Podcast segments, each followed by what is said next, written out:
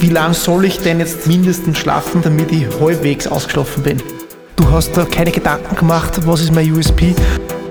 Ganz ehrlich, hast du jemals gedacht, dass irgendwer freiwillig einen Komposthaufen in sein Wohnzimmer stellt? Herzlich willkommen zur neuen Folge des Glaub an dich Podcasts. Heute eine Folge, die munter macht, denn bei mir ist der Felix Weinzinger, der Wachmacher. Servus Felix, freue mich, dass du da bist. Hallo, danke dir Johannes für die Einladung. Ich möchte euch ganz kurz den Felix zu Beginn vorstellen, dann gibt es drei kurze Fragen und dann starten wir auch schon in das Thema hinein.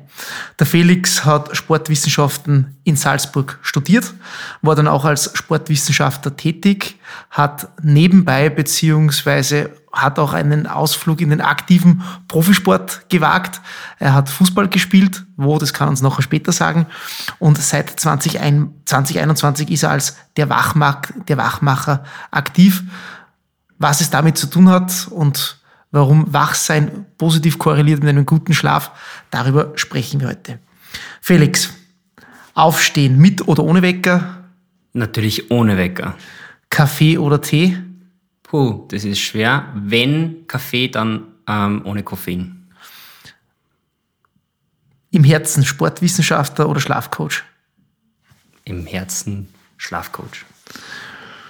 Felix, du hast Sportwissenschaften studiert, warst auch als leitender Sportwissenschaftler in einigen Unternehmen tätig. Was hat dich dazu bewegt, Schlafcoach zu werden und Menschen dabei zu helfen, besser zu schlafen bzw. leichter aufzustehen? Eine sehr gute Frage. Ähm, was hat mich dazu bewegt? Ähm, sehr viele Dinge haben mich dazu bewegt. Einerseits die Idee, etwas zu bewirken für diese Welt. Also etwas zu gestalten, eine Vision zu haben und diese auch zu verfolgen. Aber es hat alles damit begonnen, dass ich eben beim, äh, wie du vorher schon gesagt hast, beim SV Grödig für ein Jahr Profifußballer gewesen bin und das neben meinem Studium gemacht habe. Und da habe ich schon gemerkt, okay, es geht in eine Richtung, wo ich mich nicht so wohl damit fühle. Ja, es hat mich echt gestresst und so und dann waren von, von außen, von dem Trainer, vom Team, von Medien extrem viel Druck. Und man darf nicht bedenken, man muss bedenken, der war ja ungefähr so 23 Jahre und da weiß man noch nicht wirklich genau, was man will, normalerweise. Ich habe das gespürt in mir, dass ich gesagt habe, okay, ich möchte diesen Fame, möchte ich nicht mehr haben ich möchte mein Sportwissenschaftsstudium fertig machen und dann möchte ich was Sinnbringendes machen, also für die Welt, für die Bevölkerung. Und zu dem Zeitpunkt habe ich noch nicht gewusst, was ich mache.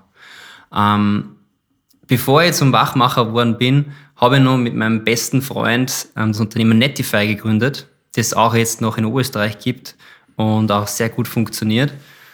Das war mein erstes Startup, kann man so sagen, oder beziehungsweise junges Unternehmen. Und das hat gut funktioniert und dann hat es einfach dazu geführt, dass er das eine machen wollte, ich das andere. Dann bin ich nach Wien gegangen, dann habe ich mehrere Angestelltenverhältnisse gehabt. Ähm, und dann habe ich gesagt, okay, 2021, ich habe mich schon selber extrem mit dem Thema Schlafoptimierung beschäftigt und ich möchte das einfach jetzt auch allen beibringen. Und allen beibringen ist gerade im Business immer ganz, ganz schwierig. Und deswegen habe ich dann gesagt, okay, ich möchte mich auf diese Menschen konzentrieren, die in der gleichen Situation wie ich sind, zum Beispiel Unternehmen gründen, schon ein Unternehmen haben und einfach mehr aus sich rausholen möchten. Du hast auch gesagt, du möchtest etwas für die Menschheit tun und eine sinnstiftende Tätigkeit. Ähm, das Ganze kann man im Schlaf also erreichen.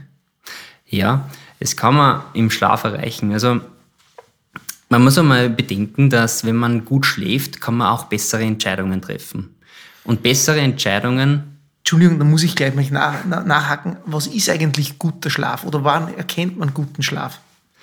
Ja, es gibt zwei Möglichkeiten. Einerseits kann man das objektiv testen im Sinne von Schlaftracking oder analoges Tracking mit einem Schlaftagebuch oder subjektiv. Ja, je nachdem, wie ich mich fühle nach dem Aufstehen. Und ich bin ein sehr emotionsbasierter Mensch und handle sehr viel nach Intuition und, und verbinde das mit der Wissenschaft und den objektiven Daten. Das heißt, für mich und für sehr viele meiner Kunden ist guter Schlaf das, wenn man in der Früh aufsteht, mit einem Lächeln aufsteht und sich denkt, geil, dieser Tag der ist richtig gut. Ich fühle mich gut, egal was kommt, ich habe gut geschlafen und ich kann einfach den Tag mit Freude verbringen. Bedeutet also, wenn ich mit Lächeln aufwache, dass ich dann auch automatisch immer ausgeschlafen bin? Nicht immer, na. Also es muss, muss überhaupt nicht der Fall sein, weil immer ausgeschlafen sein ist eine Utopie.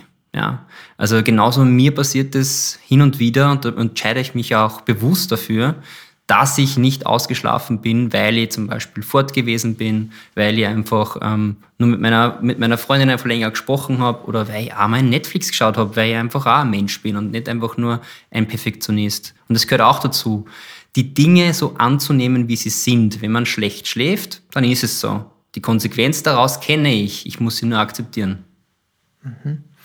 Ähm, bleiben wir gleich ein bisschen beim Thema Schlaf, bevor wir zum, zu ein paar Hacks kommen. Ähm, du hast gesagt, im Schlaf, also wer ausgeschlafen ist, kann bessere Entscheidungen treffen. Ähm, was gehören denn jetzt oder welche Faktoren oder, äh, oder in welche Phasen unterteilt man jetzt eigentlich einen Schlaf? Und ähm, vielleicht unspannend, wie lange muss, soll ich denn jetzt Daumen mal Pi mindestens schlafen, damit ich halbwegs, auch wenn man nie ausgeschlafen sein kann, aber halbwegs ausgeschlafen bin. Okay, das sind dann zwei Fragen. Mhm.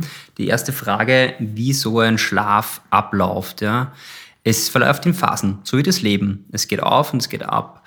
Ähm, man fängt einmal damit an, dass man eben in die Einschlafphase kommt. Ja, diese dauert Pi mal Daumen bei ähm, Menschen, die gesund sind, bis zu 15 Minuten. Wichtig dabei ist zu sagen, die Menschen, die innerhalb von fünf Minuten einschlafen, die haben ein Schlafdefizit, die haben ein Problem. Die sollten dementsprechend wirklich einmal zu einem Experten gehen oder auch zum Arzt. Ähm, nur so nebenbei gesagt. Dann als nächstes kommt dann die Phase, die Übergangsphase nennt es, also von der Einschlafphase zu der Tiefschlafphase. Die ist entscheidend, weil nämlich der Körper einfach wirklich herunterfährt. Die Herzfrequenz nimmt ab, der Puls, die, die, der Blutdruck nimmt ab und auch die ganzen Geräusche werden viel, viel weniger. Ja? Als nächstes kommt dann die Tiefschlafphase, die kennt eh sicher jeder. Das ist dieser Bereich, wenn dich jemand aufweckt, dann bist du vollkommen groggy und vollkommen kaputt. Und das ist, der Sinn dahinter ist der, dass man einfach richtig abgekoppelt ist von der Umwelt. Also man sagt da, das ist ein Zustand des, ja, fast des Komas. Ja. Man bekommt sehr wenig mit. Ja, und wenn dich jemand aufwecken würde, dann muss er dann schon sehr viel Power hineinsetzen. Und dort passiert auch die körperliche Regeneration. Und als nächstes kommt dann die Traumphase oder REM-Phase, Rapid Eye Movement, wo sich die Augen dann wirklich hin und her bewegen, wo wir Träume verarbeiten und wo die sogenannte Konsolidierung unseres Gehirns auch stattfindet. Und deswegen ist es mit dem Entscheiden so wichtig. Das, das, sind dann diese Phasen, in denen ich vielleicht Albträume habe, wenn ich etwas schlecht verarbeitet habe. Oder eben nochmal einen positiven Impact, gute Ideen bekomme für die Zukunft. Genau, das ist dann die vierte Phase, die REM-Phase ist genau dazu da, eben Träume zu verarbeiten, Erinnerungen auch zu koppeln an Dinge, die vielleicht passiert sind oder nicht passiert sind. Wenn man jetzt diese vierte Phase zum Beispiel, aus welchen Gründen auch immer, nicht einnehmen kann, passiert Folgendes.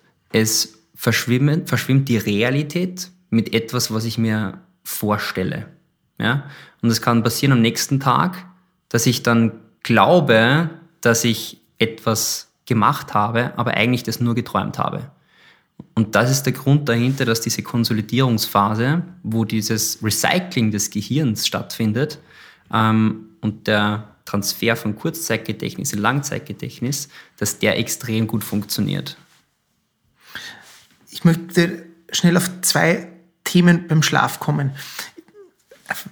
Ich habe immer gedacht, das ist ein sehr subjektives Thema, habe dann mit ein paar Freunden gesprochen, die haben das bestätigt, dass wenn man manchmal wirklich sehr wenig geschlafen hat, ähm, dann diese, diese Müdigkeitsphasen übertaucht hat, weil man zum Beispiel zwei, mal, zwei dreimal hintereinander etwas länger fortgegangen ist. Ähm, und dann kommt man, hat man endlich diese Chance, dass man, was nicht, am Sonntag um 18 Uhr, man ist eh schon gefühlt äh, saumüde und kann sich endlich hinlegen und kann und will schlafen, dass man dann erst recht nicht einschlafen kann. Woran liegt das, beziehungsweise wie gibt es das, wenn man eh so einen starkes Schlafdefizit hat äh, und du zuerst gesagt hast, wer schneller einschläft, hat ein Schlafdefizit, das ist jetzt Umkehrschluss, dann müsste ich ja schnell, äh, schnell einschlafen und dann gelingt es mir nicht. Ja, das hängt damit zusammen, dass unser Schlaf ähm, es liebt, Routinen einzuhalten. Das heißt, wenn ich mehrere Tage oder Wochen sogar diesen Rhythmus nicht einhalte, dann wird sie das rächen im Sinne von entweder du kannst nicht einschlafen oder du kannst nicht lange schlafen, mhm. weil dir einfach dieser Schlafdruck fehlt. Du hast zwar gefühlt jetzt wenig geschlafen, aber der Körper sagt, na, es ist noch nicht der richtige Zeitpunkt. Du musst jetzt noch wirklich einmal regelmäßig wieder ins Bett gehen, mhm. damit mhm. es funktioniert. Das ist ein, ein ganz ein wichtiger Faktor. Und das, das sehen viele Menschen einfach nicht. Und die bezeichnen solche Menschen als Weekend Warrior. Mhm. Okay. Äh, und, und daraus abgeleitet, jetzt haben wir gesagt, die Träume entstehen, das Recyceln äh, äh, passiert in der vierten Phase. Das heißt, wie viele Phasen gibt es? Fünf? Sechs? Vier. Vier. Also die Aufwachphase ist dann keine eigene mehr. Nein, das gehört nicht mehr dazu. Das, das ist schon die erste. Das heißt, es gibt so diese vier Phasen. Ähm, das, die Träume sind in der letzten Phase. Äh, dort wird das Gehirn refreshed und, und neu strukturiert. Woran liegt es dann eigentlich, dass ich mich kurz nach dem Aufwachen noch an Träume erinnern kann? Und aber wenn ich sage, das muss ich mir jetzt merken, dann auf einmal ein paar Minuten später sind diese Träume wieder weg. Gerade wenn schöne Träume waren. Ähm, das hängt damit zusammen, dass es unterschiedliche Schlafzyklen gibt. Es gibt insgesamt, also ein Schlafzyklus bedeutet 90 Minuten. Mhm. Und diese 90 Minuten sind diese vier Schlafphasen. Und in, man kann es dann so sagen, vier bis fünf Mal geht man diesen Schlafzyklus durch. Mhm. Und je mehr das in Richtung des Aufwachens kommt, desto intensiver wird diese REM-Phase mhm. und desto weniger intensiv wird die Tiefschlafphase. Das Gleiche ist umgekehrt mit, mit der Tiefschlafphase. Das heißt, am Anfang ist die Tiefschlafphase extrem intensiv und nachher wird sie weniger intensiv. Das bedeutet, wenn du in der Früh aufwachst und dir ähm, denkst, okay, du hast jetzt was geträumt, dann, und du möchtest es festhalten, dann musst du es sofort hinschreiben. Mhm. Ansonsten verlierst du es sehr schnell, weil einfach der Aufwachimpuls ähm, so extrem hoch ist und Cortisol so richtig reinschießt und das dann dieses ähm, Gedächtnis quasi wieder entleert. Ja, okay. Das heißt, Block hinlegen und, und händisch aufschreiben und nicht ins Handy hineintippen. Das wäre das Beste. Ja. Ähm, wie ich dich vorhin gefragt habe, ob du mit oder ohne Wecker aufstehst, hast du gesagt, natürlich ohne. Ähm, das, der Mensch ist ein Gewohnheitstier, der Schlaf braucht seine Gewohnheiten.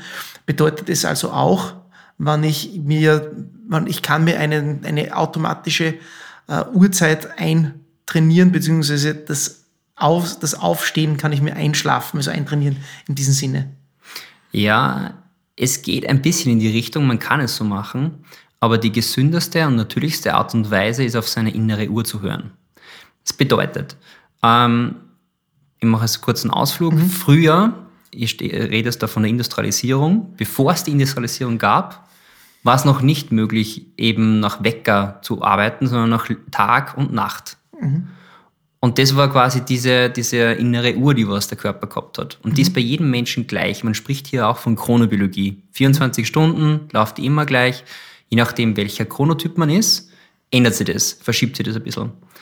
Und deswegen ist es so wichtig, immer zum gleichen Zeitpunkt ins Bett zu gehen, damit der Körper lernt, ohne Wecker aufzuwachen. Mhm. Na, ein Beispiel, ich zum Beispiel bin ein Morgenmensch, seit sieben Jahren, ja, genau, vor drei Tagen ungefähr, was so, seit sieben Jahren schaffe ich es, ohne Wecker aufzustehen. Ja? Und dieses Gefühl ist unbezahlbar. Und das kommt daher, dass ich einfach konsequent bin und sage, okay, ich bin ein Morgenmensch, stehe um 35 auf, ohne Wecker, mache meine Dinge und gehe um 10 ins Bett. Weil ich habe dann nichts mehr zu erledigen. Ich muss nichts mehr machen, ich muss nichts mehr beweisen. Und genau das ist auch der Schlüssel. Wenn du erkannt hast, dass du nichts mehr machen musst und nichts mehr beweisen musst, dann wird sich dein Schlaf auch so einpendeln, dass du auch ohne Wecker einschlafen kannst, aufwachen kannst. Mhm. Du sprichst etwas ein, das Thema Einschlafen bzw. nicht mehr beweisen müssen. Ähm, hat, jeder Mensch hat in unterschiedlichster Ausprägung und zu unterschiedlichsten Zeitpunkten einmal Probleme und, und Ängste, die sich irgendwie im Unterbewusstsein hoffentlich nur kurzfristig äh, manifestieren bzw. Äh, dort einsetzen. Ähm, wie kann man das, zumindest mir geht es immer so, äh, dass ich dann mitten in der Nacht, vor allem überholen mich diese Ängste oder Befürchtungen oder Probleme ein und dann wache ich mitten in der Nacht auf. Was kann ich denn tun, damit ich diese Phasen so kurz wie möglich halte? Äh, oder was kannst du als Schlafcoach dazu beitragen, dass ich, auch wenn ich diese Probleme noch nicht endgültig bewältigt habe, ob ich zumindest besser durchschlafen kann? Mhm. Ähm, das hängt natürlich damit zusammen, dass die Gedanken, das Gedankenkarussell stattfindet. Ja? Und wenn das stattfindet, dann ist es Wichtigste zuerst, ist es einmal den Raum zu verlassen, wo das passiert. Hört sich vielleicht jetzt schlimm an für einige, weil sie denken, oh mein Gott, ich stehe sicher nicht auf, weil draußen ist wieder hell und was ich was weiß. Aber es ist wichtig, weil unser Gehirn koppelt Situationen mit Emotionen. Man stellt sich vor, du bist in deinem Bett, wo es eigentlich darum geht, dass du dich entspannst und dich wohlfühlst. Und dann kommen solche Gedanken und du denkst dir so, oh mein Gott, nein, ich, ich kann nicht einschlafen, ich muss morgen aufstehen. Und das sind lauter negative Gedanken. Die lass lieber dort, wo sie auch ihren Platz finden, zum Beispiel im Wohnzimmer, in der Küche, was auch immer. Also geh raus, mach etwas anderes. Mhm. Wenn du das nicht machst, dann wird es immer wieder passieren. Ja, das ist einfach, wie du vorher gesagt hast, diese Gewohnheit. Mhm. Das Gehirn merkt sich das.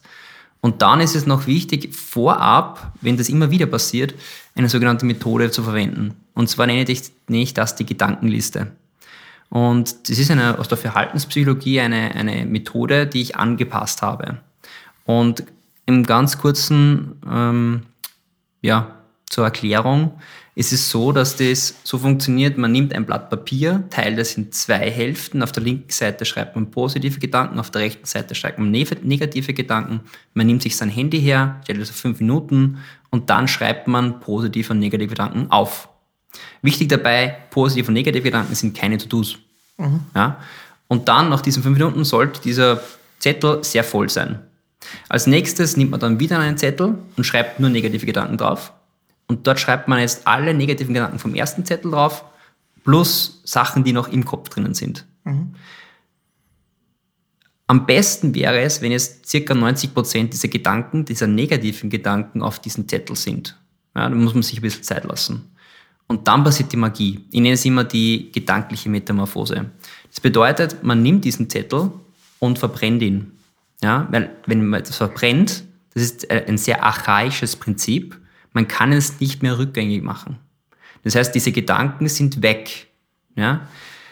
Für Menschen, die sagen, okay, das ist mir so gefährlich, weil ich einen Feuermelder habe und so in der Richtung, es funktioniert natürlich auch mit Zusammenknüllen des Papiers oder auch mit Zerreißen, aber es ist weit nicht so effektiv.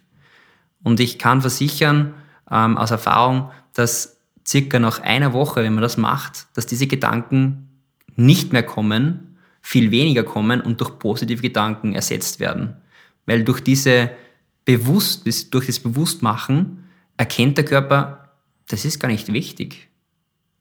Ich kann es entweder selber nicht lösen, ich muss es mit jemand anderem lösen. Und wenn ich es selber lösen kann, dann löse ich es, indem ich es mache oder einfach vergesse, indem ich es aufschreibe und zerstöre.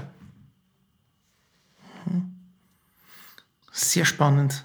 Muss ich ausprobieren. Das ist echt, danke für diesen Hinweis. Ähm, kommen wir wieder ein bisschen zum Thema Schlafsteuerung äh, und äh, zum Thema Trainieren, auch wenn das jetzt vielleicht mit, im Kontext des Schlafens ein bisschen komisch klingt.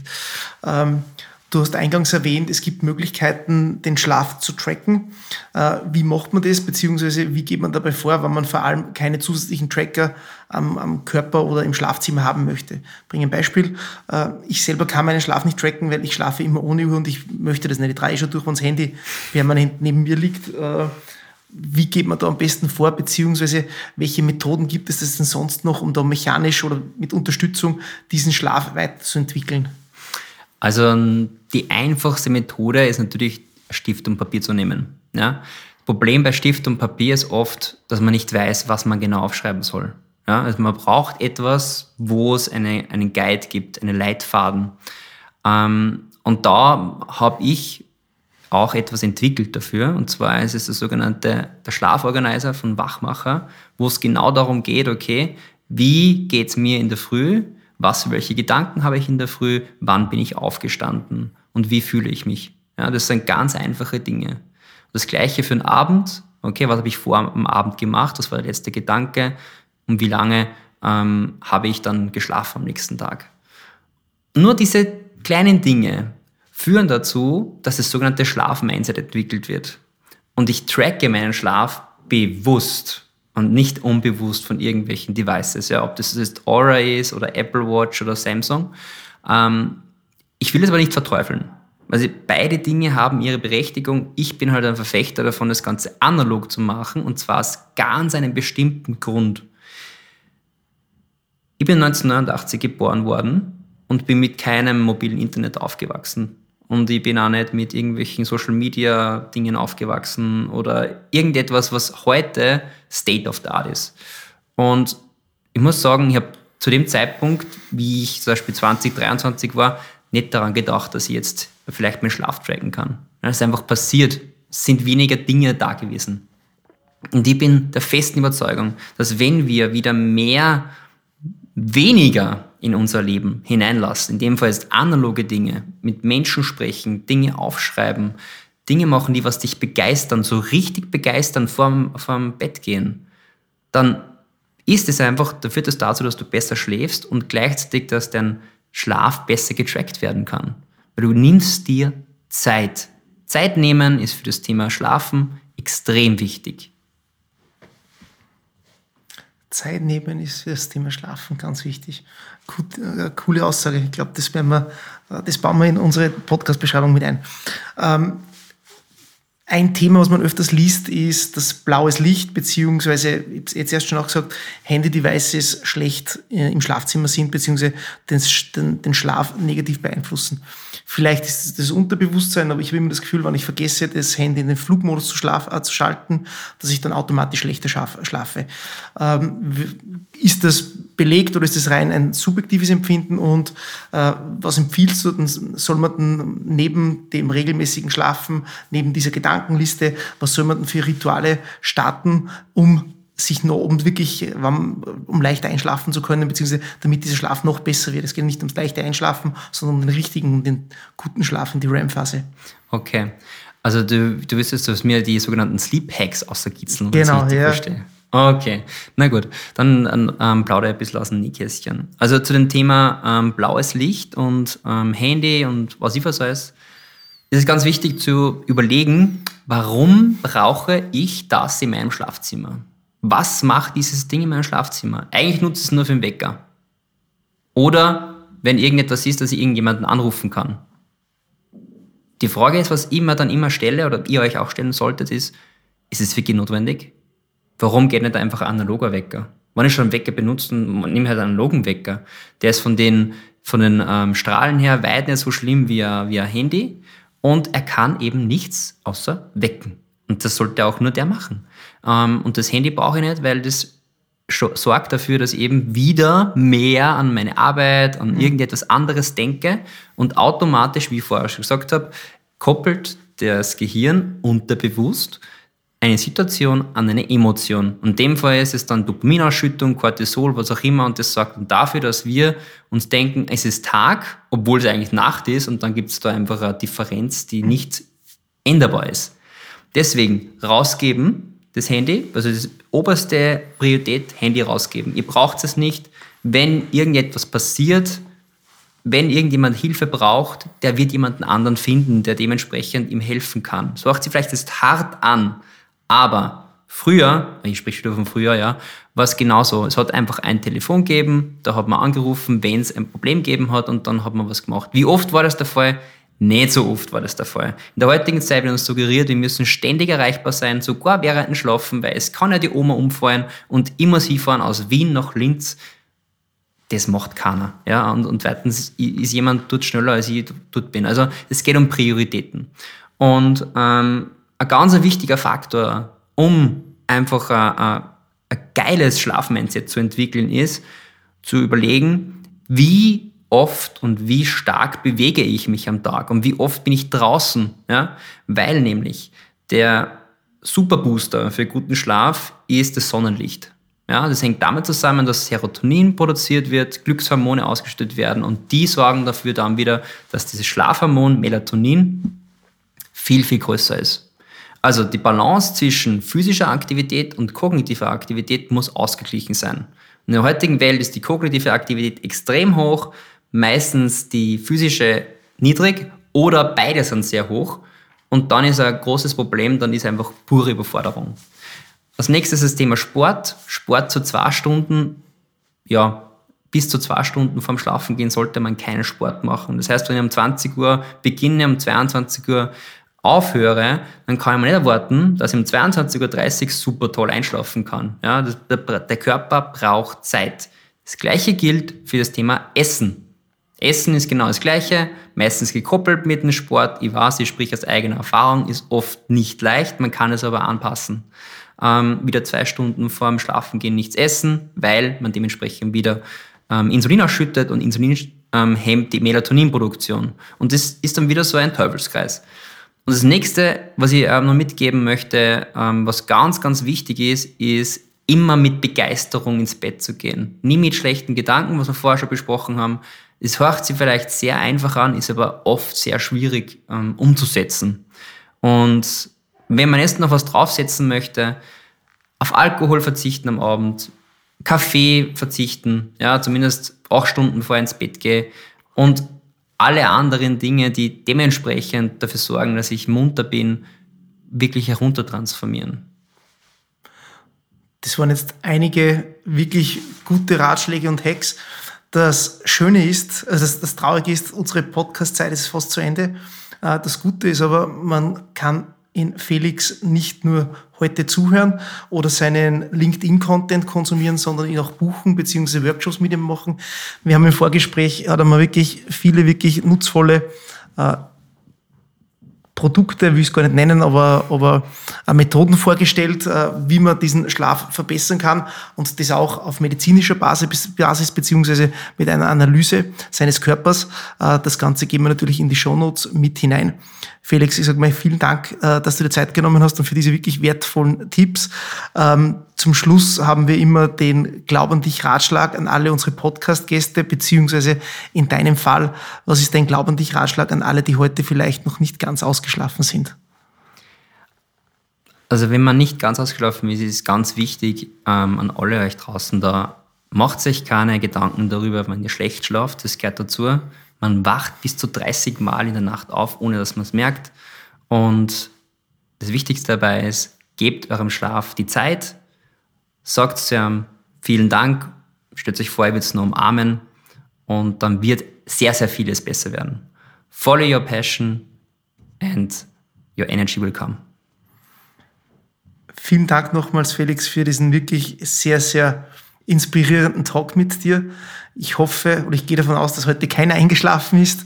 Freue mich, wenn wir uns wiedersehen. Alles Gute und natürlich gilt, egal was in Zukunft passiert, glaub an dich. Vielen herzlichen Dank.